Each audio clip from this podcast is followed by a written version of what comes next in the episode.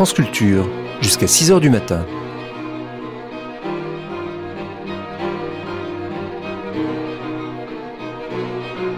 France Culture la nuit, une mémoire radiophonique.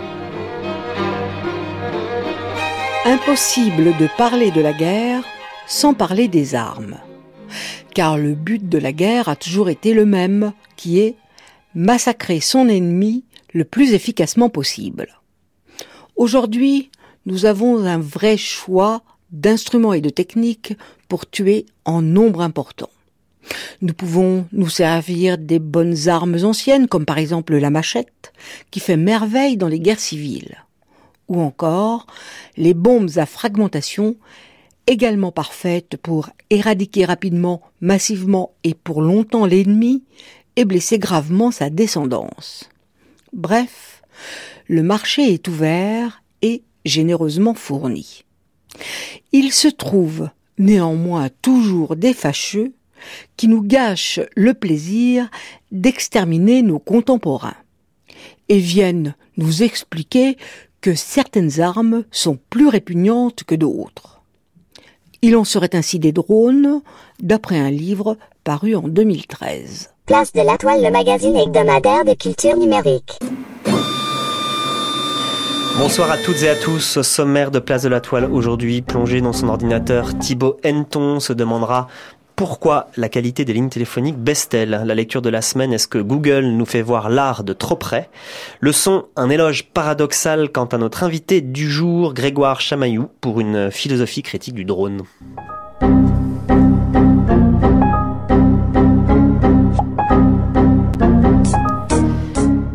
Il arrive parfois, et c'est rare, qu'un livre produise un effet étrange. À mesure qu'on le lit, naît le sentiment non formulé jusque-là qu'on avait besoin de ce livre, qu'il répond à des questions qu'on se posait, mais vaguement. Et à peine refermé, on est convaincu de la nécessité de ce livre pour comprendre ce qui est en train de se jouer. Pardonnez ce lyrisme, mais c'est l'effet qu'a produit sur moi la théorie du drone dont nous allons parler ce soir. À quiconque suit un peu l'actualité internationale et de surcroît les questions technologiques, le drone pose problème ces objets sans hommes qui volent presque sans arrêt, qui surveillent en permanence des pays avec lesquels les États-Unis, principalement, même pas eux seuls, ne sont pas en guerre, les soi-disant frappes ciblées qui tiennent lieu de guerre contre le terrorisme et ont lieu à peu près tous les quatre jours dans une sorte de demi-secret, l'idée que cette guerre serait humanitaire, car précise, car épargnant la vie des soldats américains, et ces soldats américains qui tuent au Pakistan ou en Afghanistan depuis des hangars climatisés du Nevada ou de la Virginie, des soldats qui ne risquent rien, mais qu'on dit affublés de syndrome post-traumatique, tout cela produit forcément un malaise. Alors en France, on en parle peu, si ce n'est pour constater, à l'occasion par exemple de l'intervention des troupes françaises au Mali, qu'on est vraiment sous-équipé en drone et que ça nous serait bien utile, confirme le dernier livre blanc de la défense, d'ailleurs, apparu il y a quelques jours, eh bien, c'est le moment de lire la théorie du drone. D'abord, pour constater qu'il y a un débat très intense et très profond aux États-Unis et ailleurs, en Israël par exemple, qui euh, aussi ont été pionniers en la matière. Ensuite, pour être convaincu que les drones n'engagent pas seulement des questions de doctrine militaire et d'art de la guerre, mais qu'ils posent des problèmes moraux, politiques et même métaphysiques dont il faudrait mieux débattre avant qu'il ne soit trop tard. Bonsoir Grégoire Chamaillou. Bonsoir.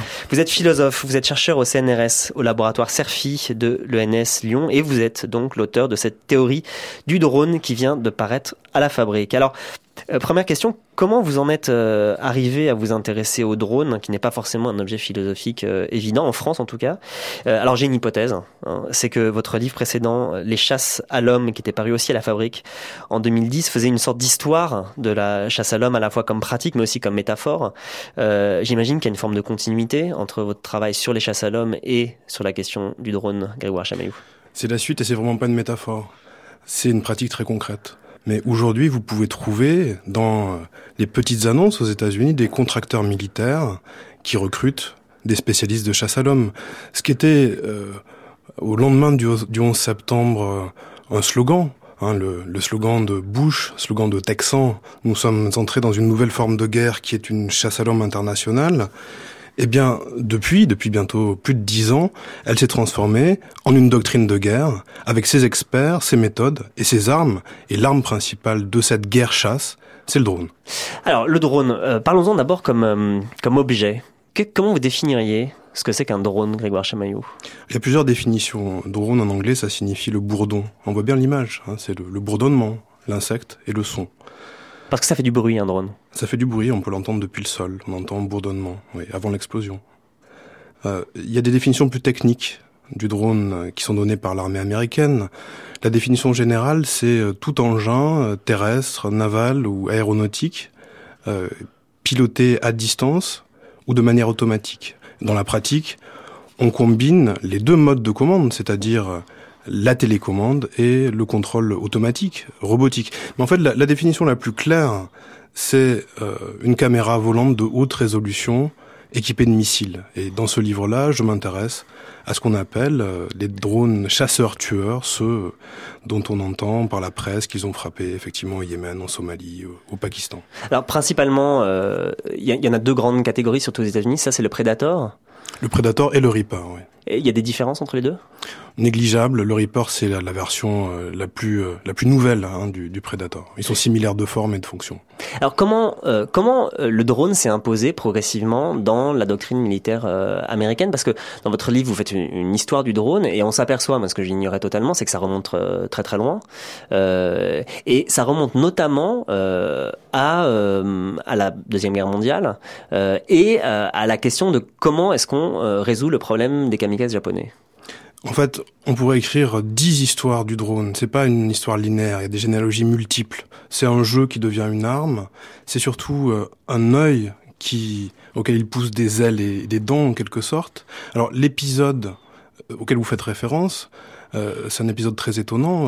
vous avez un ingénieur américain, il s'appelle Zvorikin, qui travaille à la RCA, c'est la compagnie de radiocommunication, c'est quelqu'un qui travaille sur l'ancêtre de la télévision. Et il lit, au milieu des années 30, dans la presse, un article qui l'inquiète au plus haut point. Les Japonais, apprend-il, sont en train de former des escadrons de pilotes kamikazes. Et on est bien avant euh, la tragique surprise de Pearl Harbor, mais il prend la mesure de la menace, il réfléchit à une solution, quelle pourrait être la contre-mesure. Alors, à cette époque-là, aux États-Unis, on dispose de prototypes d'avions télécommandés. Euh, le problème, c'est que euh, on peut les guider, mais depuis le sol ou depuis un autre appareil. Il faut être à proximité pour les guider vers leur cible, si on les charge de bombes ou de munitions. Quelle peut être la solution? Eh bien, c'est d'équiper ces avions euh, de ce que Zvorekin appelle l'œil électrique, l'œil électrique qui permettra d'atteindre la cible par d'autres moyens que celui envisagé par les Japonais. Là, vous voyez déjà deux modèles mmh. qui s'opposent pour un même problème technique et tactique. Comment est-ce qu'on guide la bombe jusqu'à sa cible? Vous avez deux types de réponses. Soit on la fait porter par un homme qui se sacrifie. Et c'est la morale du sacrifice héroïque. Soit on joue sur la supériorité technologique. Et c'est l'idée du drone. Alors, il n'est pas développé à ce moment-là. Et vous voyez comment ces deux techniques se développent dans des rapports opposés et en même temps avec des affinités, des symétries paradoxales à la vie, à la mort, à la vie que l'on prend, à la mort à laquelle on accepte ou pas de se confronter. Vous avez deux rapports éthico-affectifs opposés euh, au sens de la vie, de la mort, du conflit, du combat. Et on retrouve évidemment ces deux polarités euh, éthiques euh, jusqu'à aujourd'hui. C'est l'opposition du drone et du kamikaze, mais aussi du drone et de ce qu'on appelle l'attentat suicide, attentat fantôme contre attentat suicide. Et alors comment est-ce que ça s'impose dans les stratégies euh, de guerre euh, Alors une fois, on, on, va discuter ce terme évidemment euh, un peu plus tard, mais comment ça s'impose dans l'histoire récente des interventions militaires américaines, le drone, Grégoire Chamaillot L'histoire récente, c'est celle d'une métamorphose.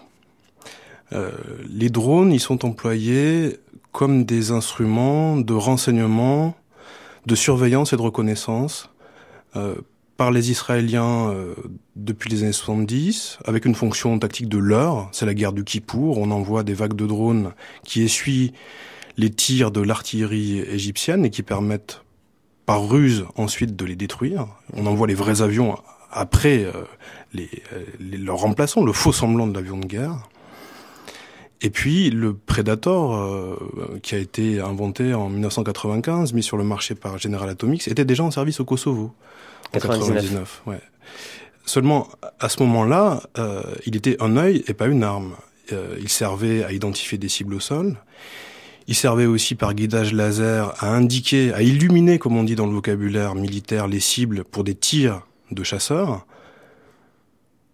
Il se passe quelque chose après cette guerre-là, vous avez euh, dans l'appareil militaire américain, presque par hasard, presque par bricolage, certains qui se disent on pourrait équiper ces avions de reconnaissance téléguidés avec des missiles. Ils font un premier test, et ce test-là, ils le font en février 2001, après le 11 septembre, au moment où commence la guerre en Afghanistan.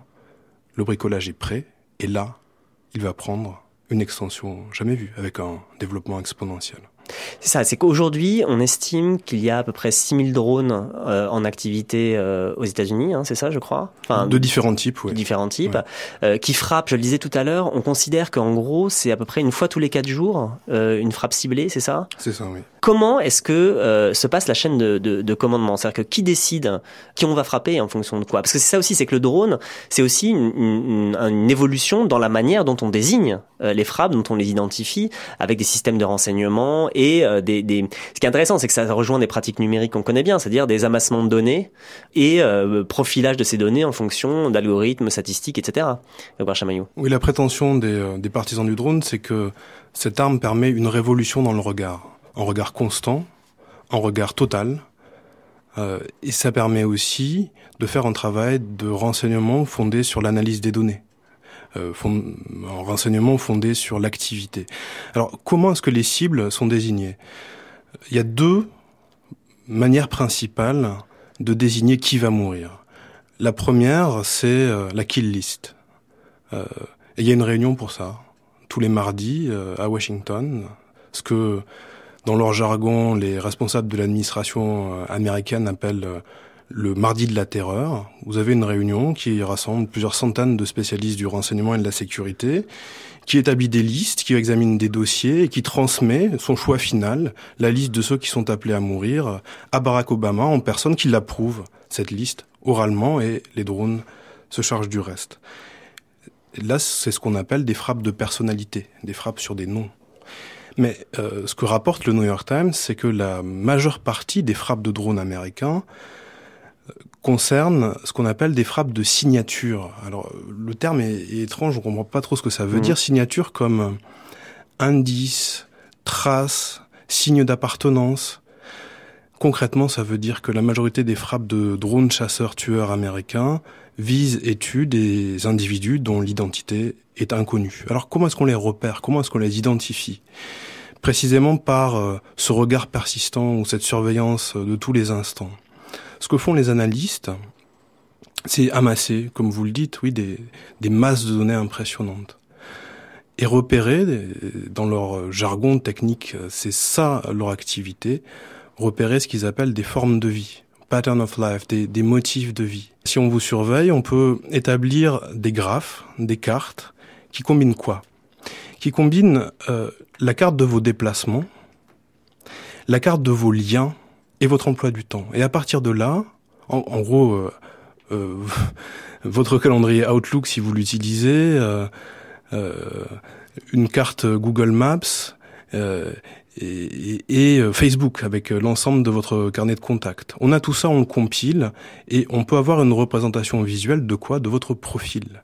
Et à partir de votre profil, on peut déterminer si la pattern, le motif ou la forme correspond à une forme préétablie, prédéfinie de comportements déviants, de comportements terroristes, de, de comportements potentiellement hostiles. Donc on ne tue pas des identités, on ne tue pas une partie des gens, donc la deuxième partie des, des, gens qui sont abattus, sont pas des identités, sont pas des gens, ce sont des modèles de vie.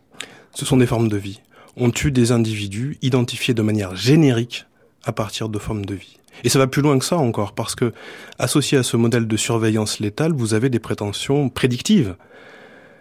Si, dans le motif de vie, auxquels vous nous avez habitués par vos régularités quotidiennes, apparaissent des irrégularités justement. Aujourd'hui, vous êtes allé euh, rencontrer quelqu'un d'inhabituel dans un lieu euh, dans lequel on ne vous voit pas d'habitude. C'est suspect. Une alerte peut être déclenchée. Ce qui fait qu'on peut se tromper et qu'il est arrivé récemment au Pakistan que euh, un drone américain tire sur un endroit où avait lieu une réunion qui correspondait à un modèle de vie déviante, terroriste, et qui était une réunion religieuse. Oui, bah il y, a une blague révélatrice, euh, pas drôle, hein, mais qui traîne dans les couloirs de l'administration américaine.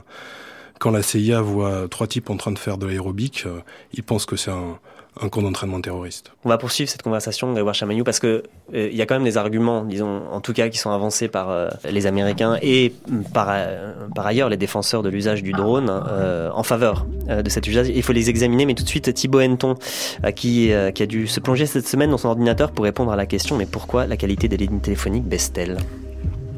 Pourquoi les lignes téléphoniques fixes sont-elles moins bonnes qu'avant? À l'origine de cette question, un constat euh, empirique de Xavier confronté à des duplex toujours plus délicats à mettre en place en studio. De la friture sur la ligne, des communications qui sautent puis s'interrompent.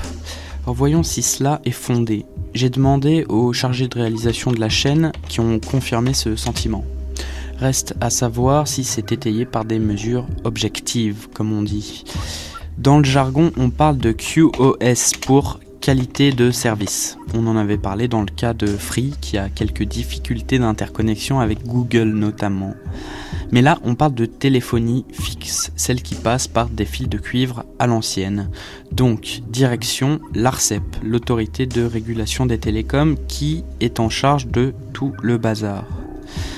Dans la famille des services administratifs producteurs de normes, l'ARCEP et son collège de X Télécom, des hauts fonctionnaires sortis de Polytechnique spécialité télécom, c'est assez intéressant politiquement. Bon, mais ce qui m'intéresse là, c'est le dernier rapport sur la qualité de service des réseaux fixes, publié par l'ARCEP donc en janvier 2013.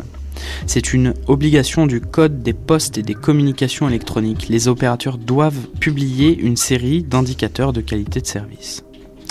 Je regarde aussi le dernier rapport de l'Observatoire du marché des communications en France, lequel m'apprend que désormais la majorité des appels, 54%, passent par des mobiles, contre 48% il y a un an. On s'en doute, il y a de moins en moins de lignes fixes, dites RTC pour réseau téléphonique commuté.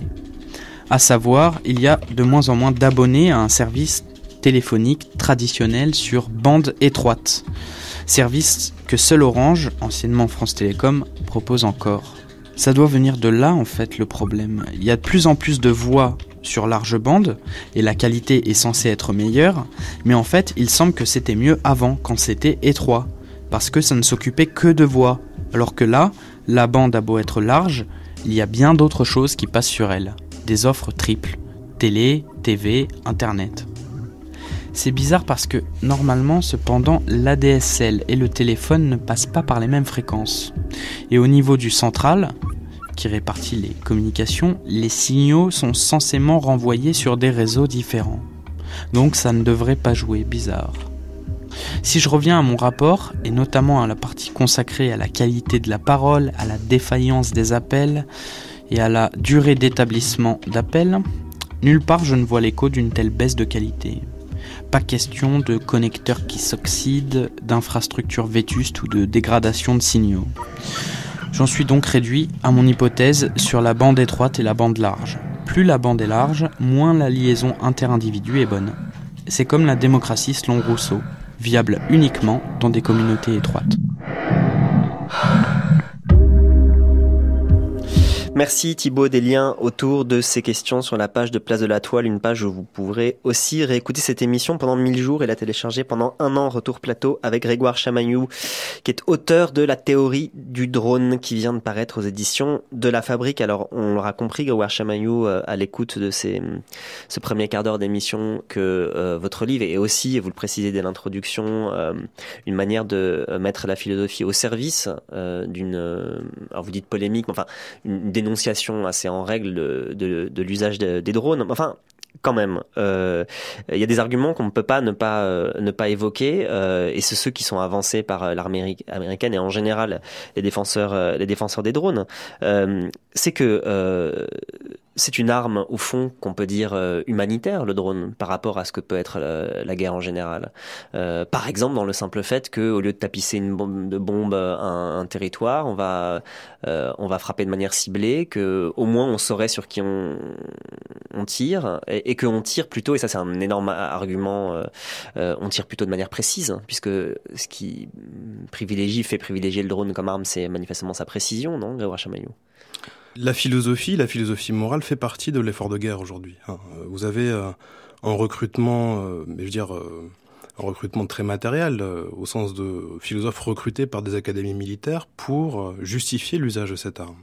Et on en a besoin quand on en est un partisan, parce que si vous l'examinez à l'aune des catégories traditionnelles de la vertu militaire, hein, le courage, la bravoure, l'esprit de sacrifice, toutes ces valeurs officielles de l'éthos guerrier, le drone, ça apparaît tout de suite comme euh, l'arme du lâche, celui qui ne s'expose jamais, celui qui ne met jamais sa vie en péril, celui qui tue bien à l'abri, bien au chaud dans son cocon, euh, dans une base du Nevada par exemple.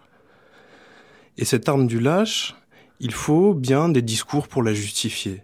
Et le discours qui joue cette fonction-là, fonction d'abaisser ce qu'on appelle les coûts réputationnels de l'usage d'une arme, ce sont des discours d'éthique militaire appliquée, ce que j'appelle dans le livre la nécroéthique. Alors, vous avez raison, leur principale prétention, c'est que le drone est une arme humaine, et même, vous le disiez ça, hein, c'est écrit noir sur blanc, la plus humaine des armes.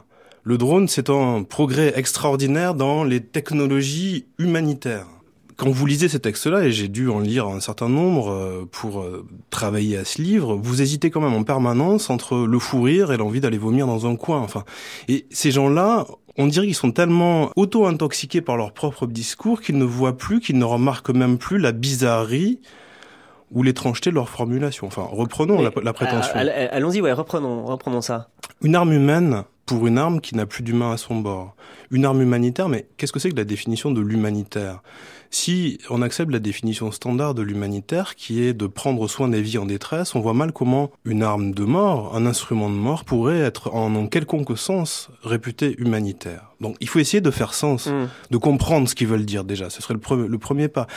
Cette prétention-là, elle se fonde sur cette idée centrale que le drone sauve des vies. Mm-hmm. Il sauve des vies et donc, c'est une arme éthique. Mmh. Alors, en quel sens est-ce qu'on pourrait dire que le drone sauve des vies? Bah, Déjà, il sauve la vie des soldats euh, américains ou israéliens ou peut-être un jour français. Il sauve la vie euh, du combattant euh, national, oui. Et ça, ça correspond à un nouveau principe sui generis, qui n'est pas un principe du droit de la guerre, mais un, principe qu'on a vu émerger à la fin des années 90, précisément au moment de la guerre au Kosovo un principe d'immunité du combattant national. Immunité du combattant national. Ce qui est bon dans cette matrice éthique, c'est de faire la guerre sans s'exposer, sans exposer nos propres vies. Hein. Et ceci en contradiction avec les principes même du droit des conflits armés. Le droit des conflits armés, il est fondé sur l'immunité des non-combattants, quelle que soit leur nationalité, les non-combattants des deux camps, et pas l'immunité du combattant national. Bon. Donc première prétention. Mais seconde prétention, on ajoute tout de suite, le drone, il sauve des vies en face. Mmh. Parce qu'il est précis, il tire précisément. Parce qu'il serait précis, et donc il ferait moins de c'est une expression abjecte, hein, de, de, dommages collatéraux. Et donc il faut examiner ces discours-là de manière précise, justement. Bon. En quoi est-ce que le drone peut être réputé une arme plus précise? Alors on nous dit c'est plus précis que les bombardiers de la Seconde Guerre mondiale, c'est plus précis que les bombardements incendiaires de Dresde. Pourquoi pas? C'est plus précis que Hiroshima. Bon, mais si ce type d'arme sert de référent pertinent pour évaluer la précision, alors on voit mal quelle nouvelle arme pourrait passer sans succès ce test-là. En réalité, dans cet argument, vous avez une confusion une confusion entre les ordres de comparaison pertinents. dire, la bonne comparaison, c'est pas entre le drone et le bombardier de la Seconde Guerre mondiale, c'est pas entre une arme de même forme, euh, une arme volante mm. et une autre arme volante du passé, pour conclure un gain en précision. La bonne comparaison, c'est entre une arme et une autre utilisable concurremment pour une même euh, fonction tactique. Et d'ailleurs, vous observez que quand il s'agit d'aller tuer Ben Laden, c'est pas un drone qu'on envoie, c'est un commando. Et le choix a été entre ces deux armes-là. Donc, si vous voulez, le drone, il remplace pas le bombardier. Le drone, il, remplace des troupes au sol. Hein. Et de ce point de vue-là, il n'est pas plus précis qu'une arme de poing si on veut rentrer dans la technique. Il a ce qu'on appelle un rayon létal de, de 15 mètres et un rayon de blessure de 20 mètres. On peut se demander dans quel monde de fiction euh, prétendre pouvoir tuer un individu avec un missile anti-char qui euh, tue tout ce qui bouge dans un mmh. rayon de 15 mètres est plus précis. Mais en réalité, le, le, sophisme dans ce type de discours, le principal sophisme, il n'est pas là, il est ailleurs. Vous trouvez ça dans les discours de l'administration américaine, dans les discours de John Brennan, par exemple, qui vient d'être nommé directeur de la CIA. Un discours qui dit, grâce à cette arme, nous avons une meilleure capacité de ciblage de l'ennemi. On, on peut faire une meilleure distinction entre combattants et non combattants. Et ça, c'est ça, c'est pas vrai. Quand vous utilisez euh, des drones en substitution aux troupes au sol, qu'est-ce que vous voyez? Vous voyez des silhouettes? Comment est-ce que vous faites la différence sur un écran vidéo entre une silhouette de combattant et une silhouette de non combattant euh, Surtout dans des régions où chacun porte des armes, dans un contexte de guerre asymétrique, où il n'y a pas d'uniforme. Hum. Et vous citez d'ailleurs un yéménite qui dit euh, c'est très compliqué de faire la différence entre un yéménite militant à tendance terroriste et juste un yéménite parce que les yéménites sont armés. C'est exactement ça. donc en réalité, je, je conclue juste là-dessus, cette arme, elle supprime le combat. Et en supprimant le combat, elle supprime aussi la possibilité même d'opérer une distinction entre combattants et non combattants. Alors, il y a un autre argument qui, qui, qui irait en faveur du drone et qu'on peut pas ne pas examiner, euh, et vous en faites, vous en faites évidemment un sort dans votre livre, qui est la question de l'adaptation de ce type d'arme, dont on comprend bien tous les problèmes qu'elle qu'elle pose, euh, à une forme de guerre nouvelle. C'est-à-dire que euh, à partir du moment où la guerre n'oppose plus deux États, euh, mais où elle oppose, euh, disons, un État ou un ensemble d'États à des groupes terroristes qui sont eux-mêmes parfois multinationaux qui euh, bougent de territoire, etc.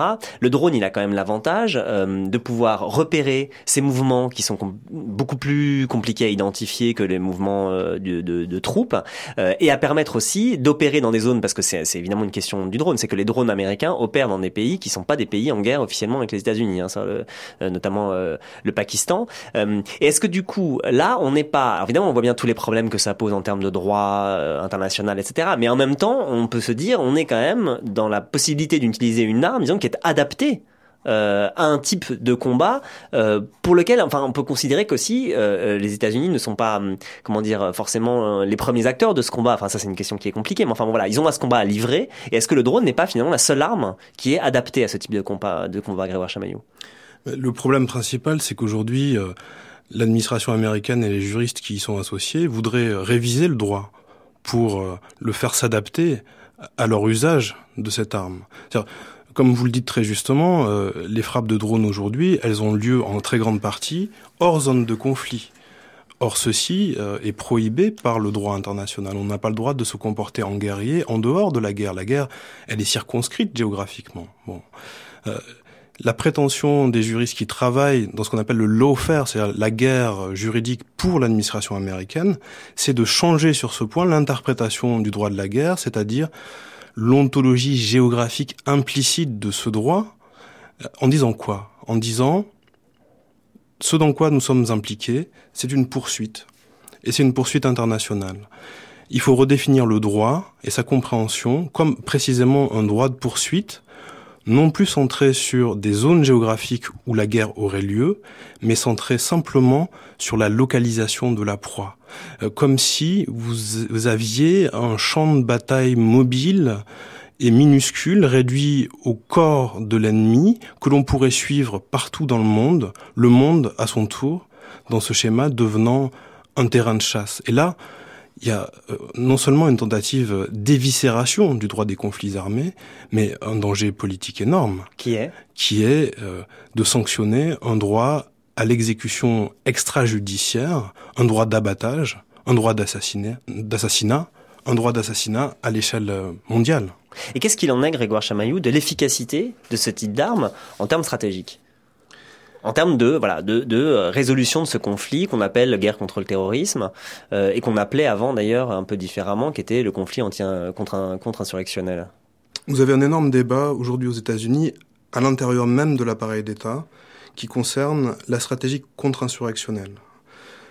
Jusque à la fin des années 2000, les stratèges de la guerre contre-insurrectionnelle étaient en gros d'accord avec Che Guevara. Ça peut paraître paradoxal, mhm. mais l'idée étant que l'arme aérienne, du moins euh, théoriquement, hein, est inefficace euh, et surtout euh, contre-productive pour mener des opérations de contre-insurrection. Sauf que, de fait, avec le développement immaîtrisé du drone et exponentiel de cette arme, elle est devenue l'instrument principal de la guerre euh, contre-insurrectionnelle à l'américaine. C'est la contre-insurrection par les airs. D'où un conflit, un conflit interne entre d'une part les tenants de la guerre contre-insurrectionnelle terrestro-centrée, l'idée est toute simple, c'est elle doit se mener au sol, et des stratèges liés à l'Air Force qui théorisent une contre-insurrection par les airs en insistant sur les avantages tactiques de cette arme. Alors, qu'est-ce qu'ils disent? Ils disent tout simplement que cette arme, elle permet de dénier à l'ennemi le combat et par là de les mettre dans une position d'impuissance absolue et de disloquer leur psychologie. C'est les termes que vous trouvez mhm. dans ces textes-là. C'est une arme de terreur, hein. une arme de terreur théorisée comme telle, de terreur évidemment qui s'applique de manière indiscriminée à des populations entières. Et ce que leur rétorque euh, les partisans de la contre-insurrection au canal historique, on pourrait dire, c'est ce que vous faites est dangereux, et dangereux y compris pour nos propres intérêts, parce que vous commettez un contresens radical sur la nature même de la guerre contre-insurrectionnelle. Ces gens-là, ils ont lu Galula, ils ont lu les théoriciens français mmh. de la contre-insurrection, et de cette lecture, ils ont retenu une idée essentielle, c'est que la guerre contre-insurrectionnelle est une guerre politique. Ce qu'il faut disputer à l'ennemi, c'est la formule consacrée, les cœurs et les esprits de la population. Et ça, ça se fait sur le terrain. Et si vous apparaissez comme lâche, si vous apparaissez comme utilisant une arme odieuse, et si vous faites, comme vous le faites nécessairement, des victimes civiles en pagaille, eh bien, vous perdez la guerre. C'est-à-dire que euh, si on vous comprend bien, euh, il y a euh, possibilité du coup de s'exposer à une guerre sans fin, puisqu'une une guerre contre-insurrectionnelle dans laquelle on ne gagne pas ni les cœurs ni les, ni les âmes, euh, c'est une guerre sans fin. Et vous citez un moment comme ça, je crois que c'est un yéménite euh, qui dit j'avais du mal à trouver 15-16 personnes pour des réunions justement de lutte contre les Américains, et il y a eu une frappe de drone et j'en ai trouvé 150 dans la semaine. Bon. ça c'est la première question. Mais donc c'est une guerre sans fin et une guerre sans lieu.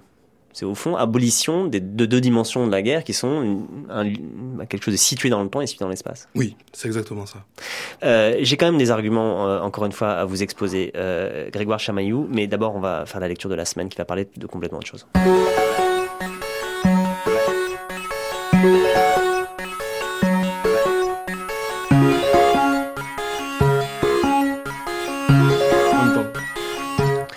La lecture de la semaine m'a été suggérée par une auditrice, Alice Alali, que je remercie. Elle provient de The Daily Dot et on la doit à James Elkins, qui est professeur d'histoire de l'art à l'école d'art de Chicago. Son titre, Est-ce que Google nous fait voir l'art de trop près?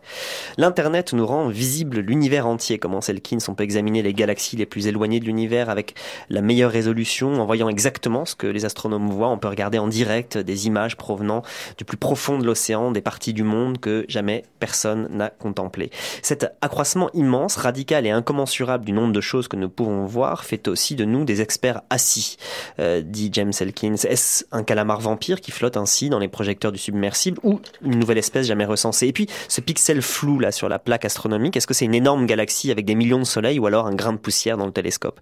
Dans les faits, dit Elkins, nous voyons aujourd'hui des choses de plus près que nous ne le devrions et que nous sommes censés les voir. C'est particulièrement vrai pour les œuvres d'art que nous téléchargeons en haute résolution, tellement haute résolution que nous les voyons de plus près que la l'artiste n'a jamais eu l'intention de nous les montrer. Le meilleur exemple de cela est le Google Art Project, explique Elkins. Comme le New York Times le notait en 2011, le Google Art Project est un monumental working progress. Chaque musée y contribue en envoyant des images à haute résolution d'œuvres d'art. Et Google aussi possède une machine spécialisée qui photographie certaines œuvres dans une ultra haute résolution euh, proprement stupéfiante. Si vous visitez le site, vous ne saurez d'ailleurs pas avant de cliquer et de zoomer, quelle œuvre de quelle collection a subi le traitement spécial de Google? Alors voici un exemple de cette vision que les images à ultra haute résolution rendent possible, dit. Si vous allez sur le site Google Art Project et vous trouvez la toile de Georges Seurat, un dimanche sur l'île de la Grande Jatte, possédée par l'Art Institute de Chicago, vous trouvez une version à taille de l'écran. Et puis si vous cliquez pour zoomer, vous verrez deux femmes au milieu du tableau. Seurat veut que nous les voyons allongés dans l'ombre d'un arbre. C'est plus ou moins ce que vous verriez si vous étiez à Chicago debout devant la toile. Mais le Google Art Project vous permet de continuer à zoomer jusqu'à ce que le visage de la femme se révèle une étrange mosaïque de couleurs. Quel étrange visage, écrit Elkins. La femme semble avoir une dizaine d'yeux couleur lavande, un peu comme une araignée. Très clairement, il n'était pas dans l'intention de Sora que nous voyons cela. Mais que voulait-il exactement que nous voyions? Cette question n'est pas simple du tout, dit Elkins. En fait, c'est une des questions les plus anciennes et les plus importantes de la critique d'art. Et le Google Art Project n'aide pas du tout à la résoudre. Le Google Art Project est un cabinet de curiosité. Ce gentil petit chien là qu'on voit en loin sur la, table, la toile de Sora par exemple, eh ben, il peut aussi se révéler un monstre, une sorte de croisement entre une araignée et un rhinocéros. Et il y a beaucoup de choses dans cette toile que Sora ne voulait pas que les gens remarquent. Toutes sont des effets de son pointillisme. Si vous regardez trop près, les points ne se combinent pas dans votre regard. Et comme Goya l'écrivait, la raison endormie engendre des monstres. Elkins poursuit sa démonstration avec une toile de Cézanne peignant euh, le mont Sainte-Victoire, une toile qui reprend un peu le principe du non finito de la Renaissance. Qu'est-ce qui manque exactement dans cette toile? La montagne est laissée ouverte en ce sommet. Cézanne a sans doute pris la décision de ne pas peindre au-delà. Mais pourquoi? Pourquoi s'arrêter là? Ces questions, on se les posait avant le Google Art Project. Mais l'ultra haute résolution nous plonge à ce point dans la toile que nous ne voyons plus seulement les éléments que Cézanne a décidé de ne pas peindre, mais aussi l'inachèvement de chacun des traits qu'il a peints. Derrière, comment dès lors définir le nom de finito? Et comment interpréter l'intention de Cézanne qui se manifeste derrière l'inachèvement?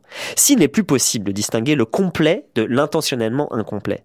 Le processus de la méthode poursuivi par l'artiste devient difficile à comprendre, Yelkins. Comment si une toile s'est élaborée depuis l'absence jusqu'à la présence, ou au contraire, dans un effacement de la présence jusqu'à l'absence Aucun moyen d'en être certain. Alors bien sûr, dit-il, cette ambiguïté fait partie du projet de la peinture moderniste, mais l'Internet la rend encore plus compliquée à penser que ça ne l'était quand on ne pouvait voir les œuvres que dans les musées ou des catalogues. Il est fascinant de zoomer dans le Google Art Project d'Yelkins, mais on se demande si on n'a pas traversé la frontière invisible entre une vision historiquement adéquate, disons, et un regard scrutateur et inadéquat. Peut-être considérerons-nous un jour l'infinie vision que propose Internet comme une sorte de maladie culturelle, une compulsion que les générations futures trouveront amusante. Notre vision est peut-être pathologique, mais si elle l'est, dit-il, c'est notre pathologie, notre manière de regarder le monde. Vous retrouverez cette lecture lundi sur Internet Actu. Hey Trip, did you fill out your preference worksheet? Nah, man, I'm too scared. Yeah, me too. All I think about is here's how it goes. They shot down a predator, that's one less slot for me. And they shot down the predator, and it filled my heart to bleed. Yeah, I had a smile when I logged on to AFPC. And they shot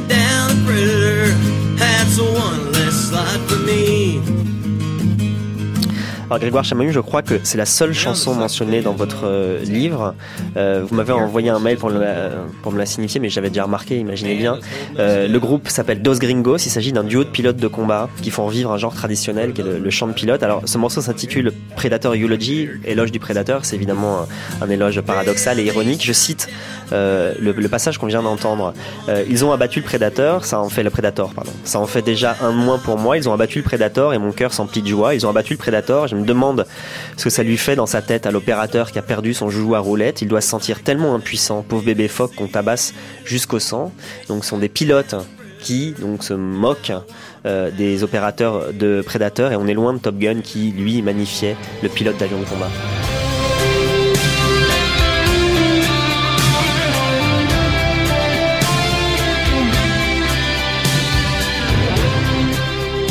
Écoutez France Culture, place de la Toile, magazine des cultures numériques où nous parlons aujourd'hui des drones avec Grégoire Chamaillou, auteur de Théorie du drone qui vient de paraître aux éditions de La Fabrique. Alors évidemment, on, rend euh, compte d'une juste, on traverse votre livre qui a 10 000 euh, autres intérêts que ceux que nous évoquons aujourd'hui. Euh, alors évidemment, on comprend comment est-ce que s'opère avec l'usage massif du drone un changement paradigmatique dans l'art de la guerre, mais vous allez largement au-delà de ça en disant que ce qui est en jeu c'est aussi euh, au fond euh, le rapport de l'État à ses propres citoyens. Et là, c'est un, un, quelque chose qui est plus compliqué parce qu'autant on voit bien comment ça pose plein de problèmes à l'art de la guerre, problèmes juridiques et pas seulement philosophiques, etc. Mais en revanche, on voit moins comment est-ce que le drone engage euh, le rapport de l'État qu'il utilise à ses propres citoyens. Cette arme, elle a des implications politiques internes immenses. elle intervient mais presque par inadvertance, ça n'a pas été prévu, pour résoudre une crise ou une tension, une contradiction de la souveraineté politique qui se posait au moins depuis le XVIIe siècle dans le rapport à la guerre, au droit qu'a le souverain de, de mener ses citoyens à la guerre. En quoi? ce que disent les théories du contrat social, rapidement, c'est bah, pourquoi est-ce qu'on forme des sociétés politiques? On forme des sociétés politiques pour conserver la vie. Et c'est là-dessus que se fonde l'autorité légitime du souverain. Euh, je vous protège, donc vous devez m'obéir.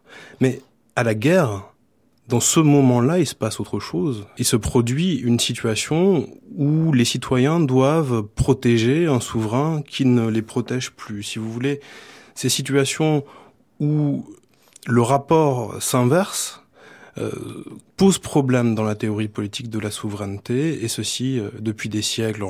je pourrais développer, mais je, je, renvoie au livre là-dessus. L'idée générale, c'est que, et cette idée-là, elle est développée par contre, elle est très importante, c'est que lorsque qu'un régime politique est une république, c'est-à-dire lorsque des citoyens décident d'aller ou non à la guerre par vote républicain, alors il se produit un effet, et cet effet, c'est que euh, ils décident avec circonspection, dit Kant. Pourquoi? Parce qu'ils seront les premiers affectés par les conséquences de cette décision. Et c'est une théorie qui a été relue justement dans les années 90 aux États-Unis, avec cette étiquette, c'est une théorie du pacifisme démocratique. Cette idée que dans des régimes démocratiques, parce que les électeurs auront à payer le prix, notamment vital, mmh. de l'engagement guerrier, et par ricochet les politiques, le coût politique de, le coût électoral de leur engagement, alors la décision guerrière sera limitée tendanciellement. Ça veut dire que le drone euh, empêche la possibilité d'une opposition à la guerre si en, en tout cas, euh, elle change les paramètres, elle désactive une posture possible de critique du pouvoir guerrier et militaire, qui était la position de ce que j'appelle la citoyenneté des vivants ou de la citoyenneté des vies exposables, qui consistait tout simplement à dire nous devons avoir un contrôle sur la décision d'aller à la guerre ou pas parce que nous allons y mourir. Hein. Et cette position critique-là, elle est tendanciellement désactivée par pas, simplement par le drone, mais par euh, une croissance de la part du capital par rapport au travail militaire dans la conduite de la guerre et dans les affaires militaires, ce qu'on appelle des, des, guerres en haute intensité mmh. en capitale. Par ailleurs, évidemment, euh, on peut considérer que si on laisse faire la dronisation, c'est vous qui introduisez ce mot, mais il est assez euh, efficace, euh, on peut aller vers une, automatis une, automatisation pardon, qui, qui, qui, est beaucoup plus forte, puisque déjà, dans les, les débats qui ont lieu aujourd'hui aux États-Unis, c'est des débats sur la question du robot. Donc ça veut dire d'une machine qui elle-même prend la décision de tir en fonction d'algorithmes, alors à l'intérieur desquels on ferait rentrer des paramètres paramètres moraux, c'est en programmant la moralité, etc. Bon, c'est des questions qui sont très intéressantes, mais j'ai quand même quelque chose à vous, à, vous opposer, c'est que a lieu en ce moment un mouvement, euh, Grégoire Chamillou, vous, vous connaissez forcément, qui est le mouvement de réappropriation euh, des drones, et, et qu'on peut imaginer de deux, de deux côtés. Il y a quelques jours, euh, a été abattu par les Israéliens euh, un drone euh, manifestement du Hezbollah. Bon. Ce qui signifie une chose, c'est que le Hezbollah n'est pas un État, et ça signifie que les groupes terroristes, les groupes de gens qui sont chassés, pourrait aussi, parce que c'est une technologie basse le drone, c'est pas si compliqué que ça à, fabriquer, bon, euh, pourrait se réapproprier aussi le drone et donc imposer à ces États euh, pour lesquels ça pose énormément de problèmes, vous venez de le citer, euh, une, une, guerre. Et donc du coup, alors là, on serait dans un, dans un champ qui est un, dans un cadre qui est un peu différent de celui euh, dont vous parlez. Et puis ça, c'est une première chose, mais il y a aussi la possibilité de réappropriation du drone par les civils eux-mêmes, comme ça commence aux États-Unis. C'est-à-dire imaginer le drone qui peut lui-même être un outil de surveillance. Par exemple, le drone civil peut lui-même surveiller des opérations de police, comme on l'a vu, on a vu ça des tentatives dans des, mouvements. Bon. Et donc là, on est, face à deux choses qui peuvent faire qu'au fond, le drone subirait, euh, subirait ou, aurait bénéfice, disons, comme beaucoup de technologies, euh, d'une réappropriation par le civil. Et donc, il pourrait y avoir renversement de, tout ce mouvement que, vous décrivez, euh, Gawar Chamaillou. Il y a une contradiction centrale en réalité, c'est que le drone est vendu par les industriels de l'armement comme une arme low cost. Or, il est dans la nature d'une arme low cost de proliférer Hein, de se retrouver euh, partout. Alors, qu'il y ait euh, des réappropriations euh, par des groupes de partisans, par des groupes terroristes, c'est l'avenir probable de ces usages. La promesse du drone, la promesse politique, c'est une fausse promesse. On nous dit, si on s'équipe de drones, alors il n'y aura plus de risque. Alors le pouvoir pourra s'exercer à la guerre comme à la paix, et les vies seront absolument préservées, jamais mises en danger. Et on reprend ici, on recycle un, vieux schéma qui était celui que les ingénieurs des années 60 appelaient la méthodologie de l'intervention dans les environnements hostiles. Ce schéma-là, c'est une géographie, c'est une organisation de l'espace. On a d'un côté un opérateur qui est reclus dans une base sécurisée, sanctuarisée, des pseudopodes mécaniques qui vont dans l'extériorité hostile, dangereuse, et il y a une isolation entre ces deux espaces. Mmh on retrouve ce schéma général dans la promesse politique de la sanctuarisation de l'espace domestique, de la sécurisation de l'espace national. Mais c'est une fausse promesse. Euh, il n'y a pas de mur assez haut pour euh, empêcher les menaces d'entrée. Il y a des menaces internes, évidemment. Et la contradiction plus précise, c'est que le drone est une arme low cost. C'est le principal argument de vente des industriels de l'armement.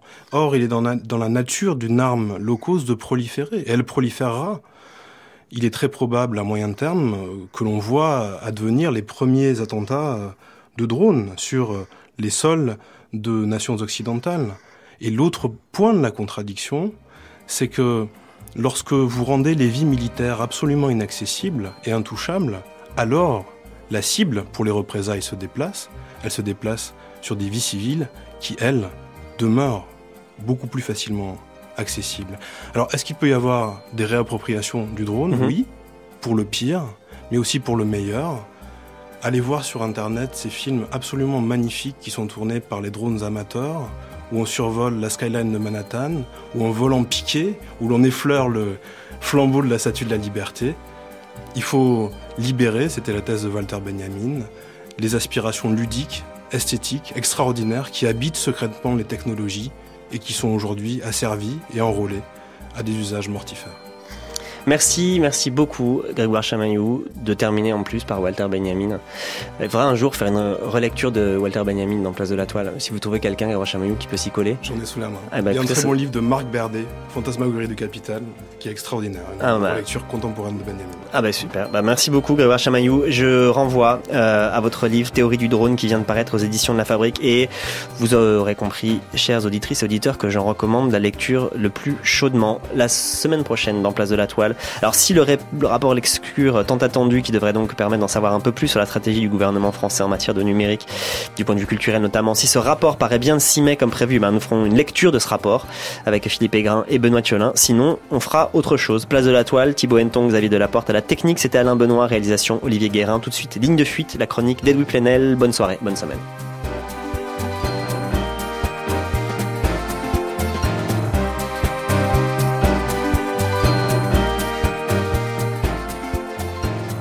Cette émission a été diffusée pour la première fois le 4 mai 2013. Through early morning fog, I see visions of the things to be, the pains that are withheld for me. I realize and I can see suicide is painless. It brings on many changes. And I can take or leave it if I please. The game of life is hard to play. I'm gonna lose it anyway. The losing card I'll someday lay. So this is all I have to say. Suicide is painless. It brings on many changes. Changes, and I can take or leave it if I please. The sword of time will pierce our skins. Doesn't hurt when it begins, but as it works its way on in, the pain grows stronger. Watch it grin. Suicide is painless. It brings on many changes, and I can take or leave it if I please.